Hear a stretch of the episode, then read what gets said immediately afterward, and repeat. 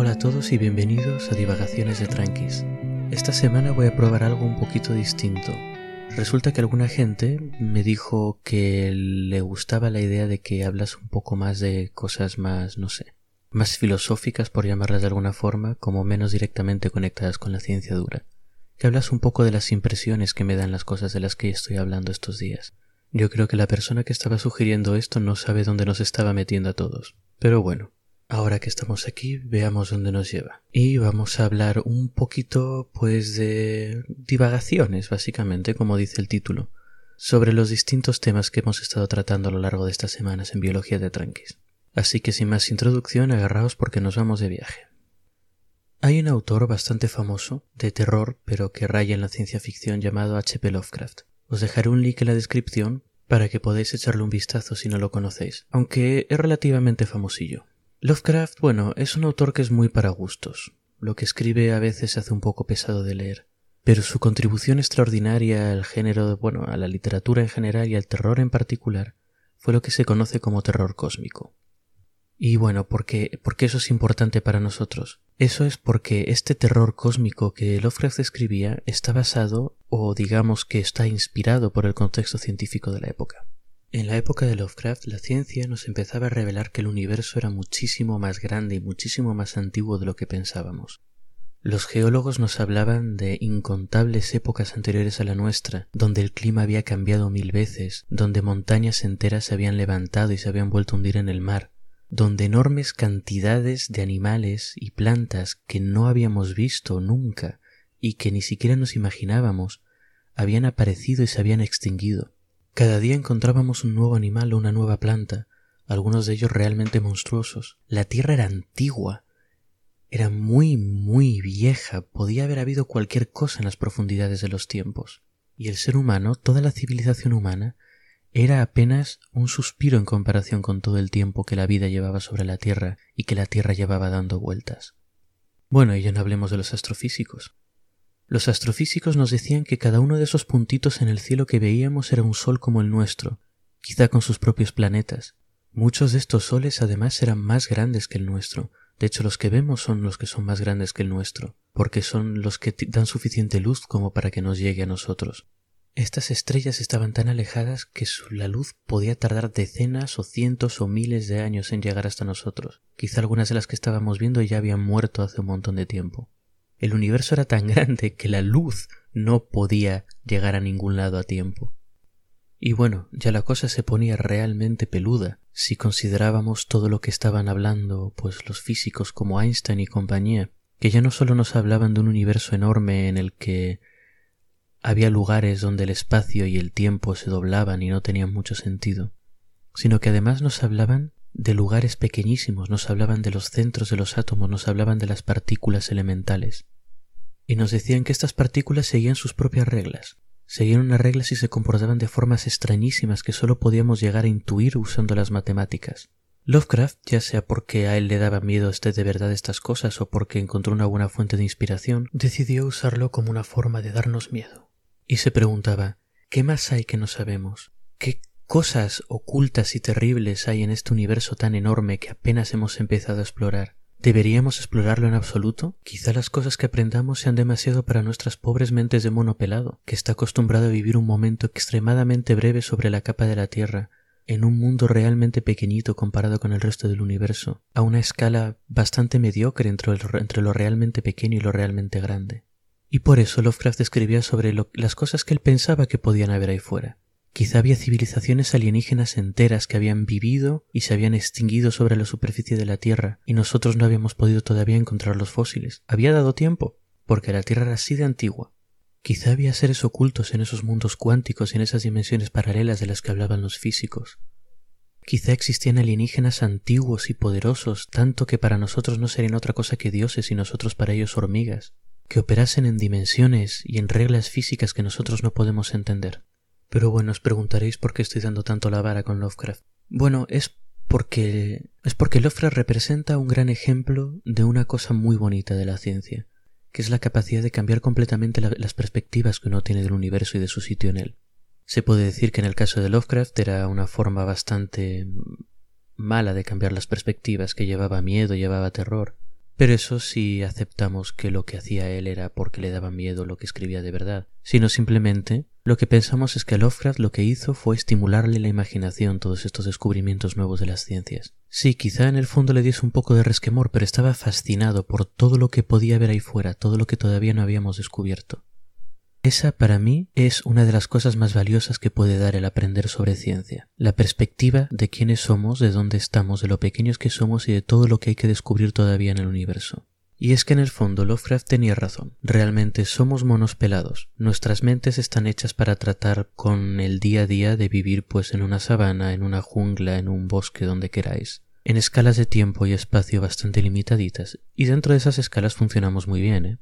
Pero una de las cosas más difíciles para empezar a entender las ciencias es salirse de esa escala, entender los mundos de lo muy grande, de lo muy pequeño y de lo muy viejo. Así que hoy voy a intentar hablar un poquito de estas cosas. En resumen, vamos a hablar un poco de perspectivas. Hoy la descripción está animadita, así que mirad ahí los links que os voy a poner. Además del de Lovecraft, os voy a poner uno a la página de Wikipedia donde se describe la niaquea, la niaquea, que es una palabra en hawaiano, lo cual me parece muy bien porque los nombres griegos ya están muy vistos. Eh, la niaquea es una palabra en hawaiano, que significa cielo abierto o cielo inmenso, y es el nombre de nuestro supercúmulo de galaxias. ¿Qué es un supercúmulo, diréis? Bueno, es como un cúmulo, pero muy grande, y un cúmulo es un conjunto de galaxias, y una galaxia es un conjunto de estrellas, un conjunto muy grande de estrellas, y en una de esas estrellas estamos nosotros. Cuando oí hablar de la Niaquea y leí sobre ello me impresionó tantísimo, tantísimo, la escala absoluta. La Niaquea es un supercúmulo que contiene 100.000 galaxias como la nuestra, 100.000, y tiene un diámetro de unos 520 millones de años luz. Para que os hagáis una idea, la luz que llega desde el otro extremo de nuestro supercúmulo habría empezado a viajar antes de que ningún animal en la Tierra hubiese salido a la tierra firme. Todos estarían viviendo en el agua. Y todavía ahora estaría llegando a nosotros. La luz es muy rápida. 520 años luz es muchísimo. Son distancias tan inmensas que realmente no las podemos conceptualizar en nuestra mente. Y ya no hablemos de la cantidad de estrellas. Nuestra galaxia, solamente la, la Vía Láctea, tiene unos 300.000 millones de estrellas. Y nuestro supercúmulo tiene 100.000 galaxias. Haceos una idea de la cantidad de estrellas como el Sol o mucho más grandes que hay ahí, de la cantidad de planetas, de la cantidad de cosas que no hemos visto. Y ahora vamos a hablar un poquito de tiempo también. Bueno, ya ni me voy a poner a hablar del tiempo en sentido universal. Basta con decir que el universo entero es de unos tendrá unos quince mil millones de años y nuestro sistema solar unos cuatro y medio. Eso quiere decir que nuestro sistema solar entero, el Sol, todos sus planetas, la Tierra, todo, ha aparecido en el último tercio de historia del universo. Nuestro sistema solar entero es un recién llegado, y hubo muchas más cosas ocurriendo antes que él. Y ya que hablábamos de la entropía el otro día, lo de la entropía no es algo que vaya a ocurrir a corto plazo. Es decir, toda esta parte que estamos viendo ahora del universo, donde las estrellas y las galaxias se condensan, se forman, hacen planetas, sale gente, crean buenas canciones y videojuegos, todo esto es una parte muy pequeña y muy, eh, digamos, muy de la juventud del universo. Si la muerte térmica del universo de la que hablábamos en el episodio de la entropía ocurre, hay físicos que dicen que hay otras soluciones, bueno, soluciones, otros destinos para el universo. Al universo le quedan del orden de uno seguido de 100 ceros años antes de que los últimos agujeros negros se colapsen. Y el orden de tiempo desde que empezó el universo es un 1 seguido de 9 ceros, miles de millones de años, para que os hagáis una idea. Por supuesto, durante mucho de este tiempo probablemente no ocurra nada y el universo será completamente inhabitable para cualquier cosa parecida a nosotros. Pero quién sabe, no hay que ser antropocéntrico, quizá haya algún tipo de alienígena estilo los de Lovecraft que pueda sobrevivir en el vacío, alimentándose de un agujero negro. No creo que lo haya, pero no sabemos lo que puede haber ahí fuera, ¿verdad? Pero bueno, incluso si dejamos a un lado escalas de tiempo tan absurdas como las que tenemos aquí en el universo, que nos hacen completamente irrelevantes a nosotros y a todo nuestro sistema solar, la Tierra en sí también tiene una escala de tiempo bastante incomprensible e inalcanzable para nosotros. La Tierra tendrá unos cuatro mil millones de años. Ahora bien, esto se dice muy rápido y en comparación con las, otras, con las otras cantidades de tiempo de las que hemos estado hablando no parece mucho. Pero la verdad, ¿alguno de vosotros es capaz de conceptualizar en su mente un millón de años? Porque yo no.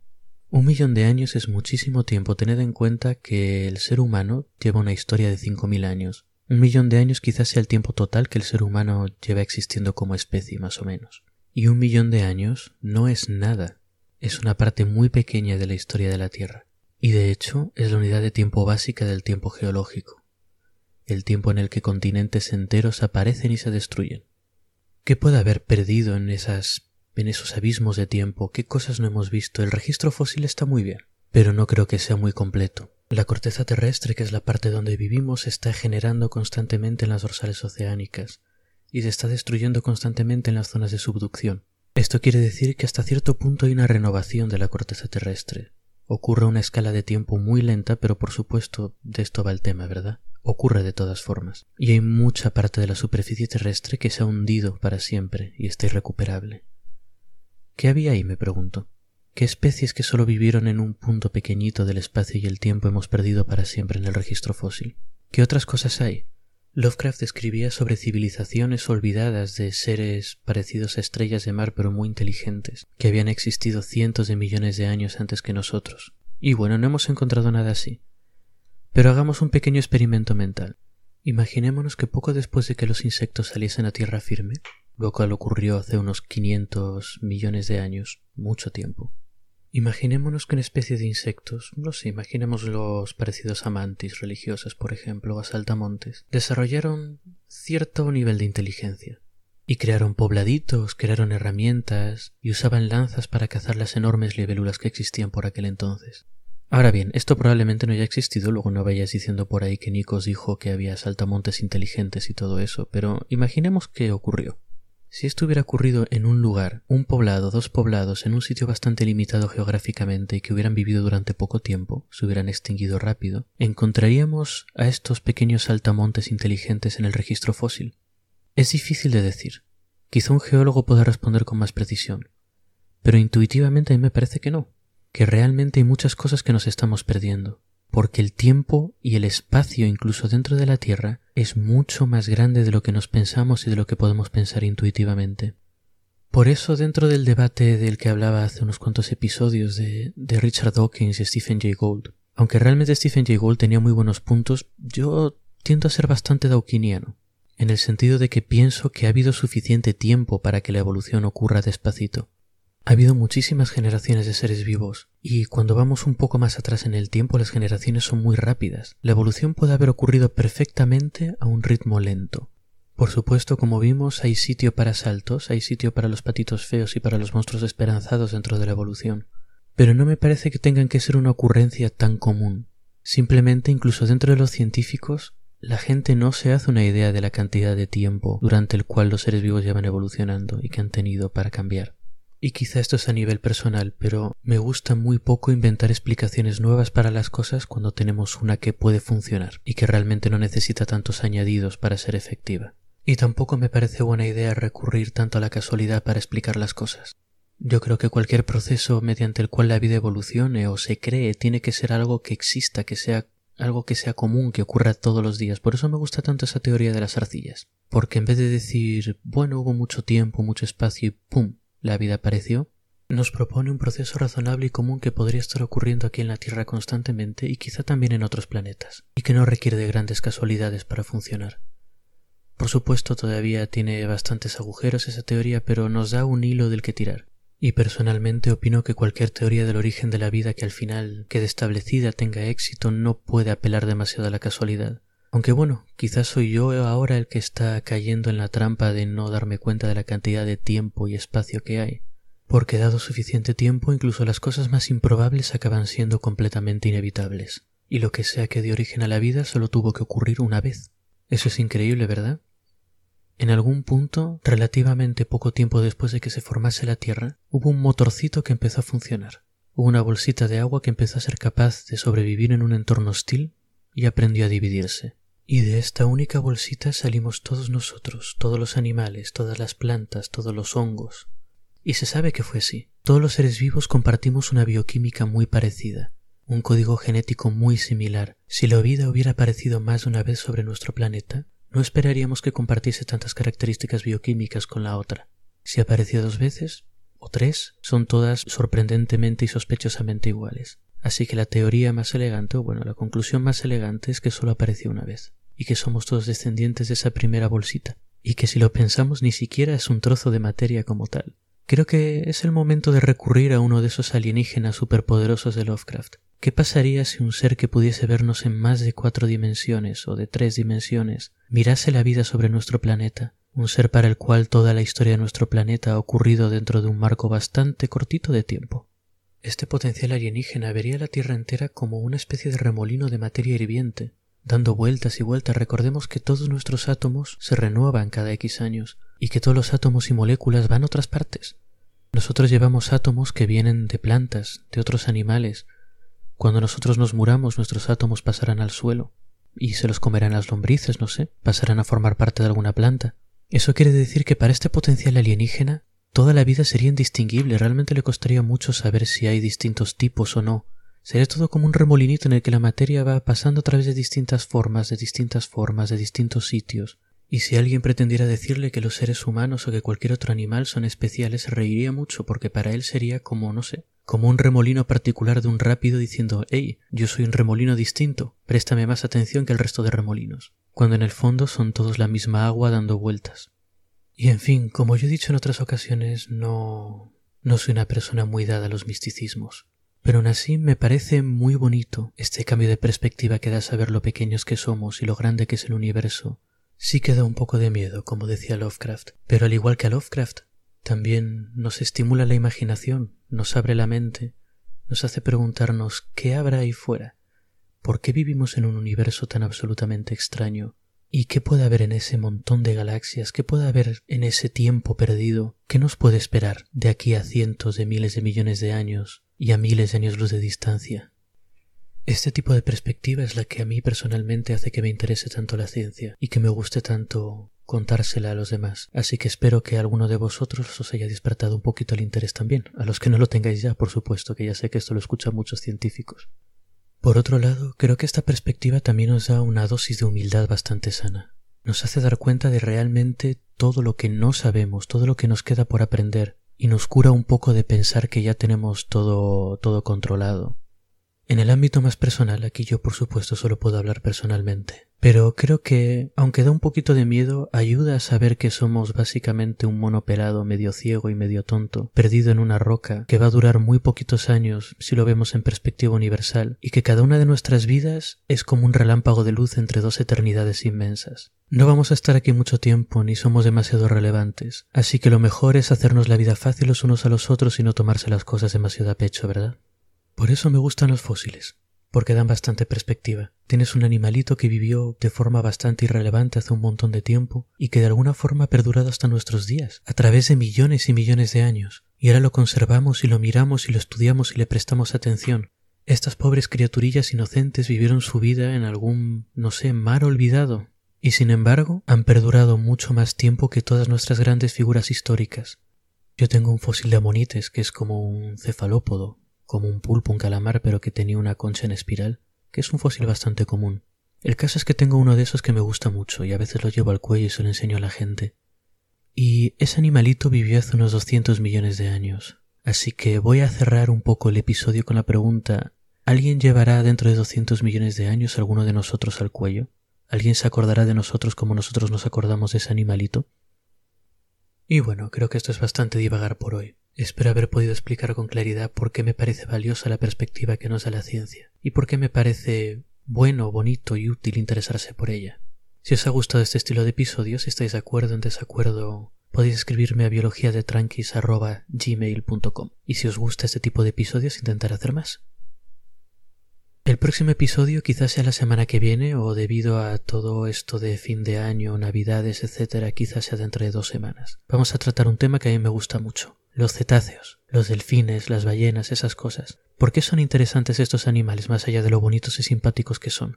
¿Qué interés, qué fascinación tienen desde el punto de vista evolutivo? Hasta entonces, pues, y espero que hayáis disfrutado este episodio.